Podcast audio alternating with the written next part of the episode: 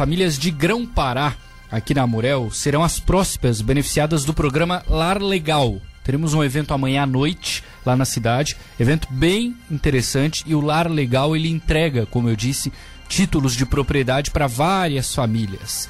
Prefeito de Grão-Pará, Hélio Alberton Júnior, tudo bem, prefeito? Boa tarde, bem-vindo à Rádio Cidade. Tudo bem, Matheus? Prazer estar aqui conversando com vocês, né, sobre esse tema tão importante para Grão-Pará e com certeza, né, esse é um tema importante para todo o Brasil, já que a gente é um país que tem muitos problemas Sim. em relação à regularização fundiária. O que, que dá para detalhar, prefeito, dessa entrega de amanhã? São 38 títulos. Isso vai dar uma possibilidade muito grande para essas famílias investirem no imóvel, enfim, financiar, negociar. Mas assim, como é que foi a construção, essas pessoas, em quais comunidades, por exemplo, o que, que dá para falar?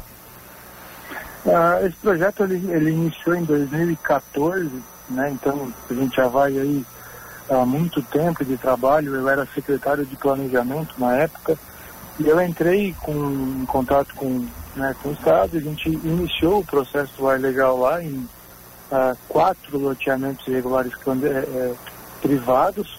Hum. Né, dois deles a gente já fez os atos de entrega, a gente está indo para os dois últimos agora. 38 matrículas e, e assim, dentro de todo o contexto do projeto, 2014, 15, 16, há aquele descrédito por parte das pessoas, né, Matheus? Uhum. Porque passa muito tempo, é, é uma situação em que demanda tempo realmente por ser uma ação judicial, por ser um ato complexo, já que é uma a, a, impacta na questão do planejamento urbano, né? E tem uma série de questões aí que são de burlar as nossas legislações. Mas a gente fica contente porque a gente, a gente chegou realmente no final. Fico mais contente ainda porque eu iniciei como secretário de planejamento e finalizo como prefeito fazendo eu mesmo as entregas das matrículas.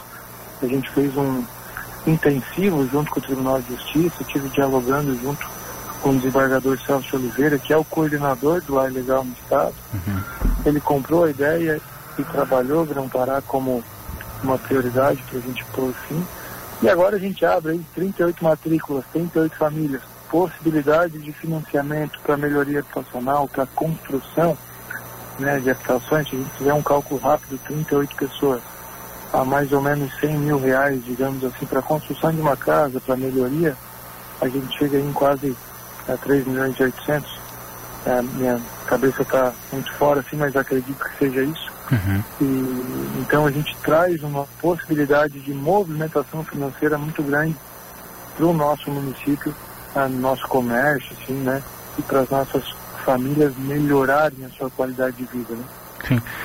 Fica ainda alguma família que não conseguiu ingressar nesse programa ou a entrega desses 38 finaliza assim essa demanda em Grão-Pará, prefeito? A gente tem mais um uh, loteamento público que a gente acredita que até uh, o dia 4, 5 de uh, novembro agora a gente consegue efetuar o registro das matrículas, só que daí não é pelo lar legal, é por um programa do governo federal, uhum. só conceituando, né? O lar legal é um programa do governo estadual e a gente entrou com outro outra ação, a gente captou recursos na União para loteamentos públicos que aí a gente chama de papel passado, que existe só em Grão-Pará e mais dois municípios do estado. E a gente deve finalizar com quase 70 matrículas desses. Acredito que uh, até o dia 4, 5 de novembro, como eu disse. E aí a gente finaliza 95% dos problemas uh, de regularização fundiária no município. Fica 5% porque são uh, loteamentos que não ingressaram com a solicitação de ação por uh, falta de interesse dos proprietários uh, dos imóveis e do loteamento. Sim, o prefeito, é claro que sim, isso traz dignidade, traz é, inúmeras possibilidades para as famílias, mas de certa maneira isso também aumenta a arrecadação da prefeitura, né? É um impacto assim considerável ou não? A quantidade assim pequena acaba não mudando muito no orçamento, na arrecadação da prefeitura? Para um município como Grão-Pará, que é um município pequeno, ele, ele gera um impacto. Não é aquele impacto que traz resultado, que gera um superávit financeiro no final do ano.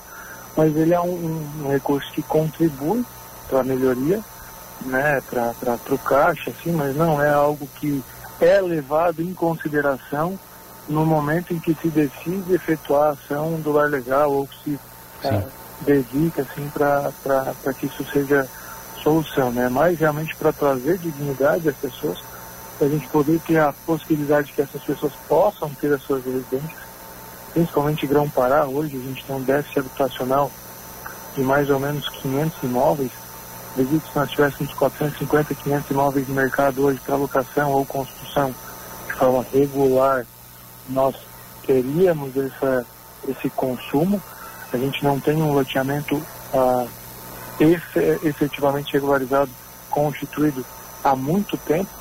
Eles começaram a ser executados desde de 2015 para cá ainda estão no processo de finalização.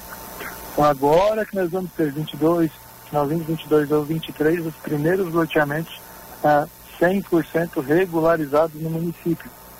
Um município de quase 65 anos de vida. Então é, é algo, para ter uma ideia, muito complexo esse tema de regularização fundiária em Grão-Pará. Né? Sim, sim, sim. Perfeito. Prefeito, obrigado por atender a Rádio Cidade. Tá bom evento para vocês amanhã.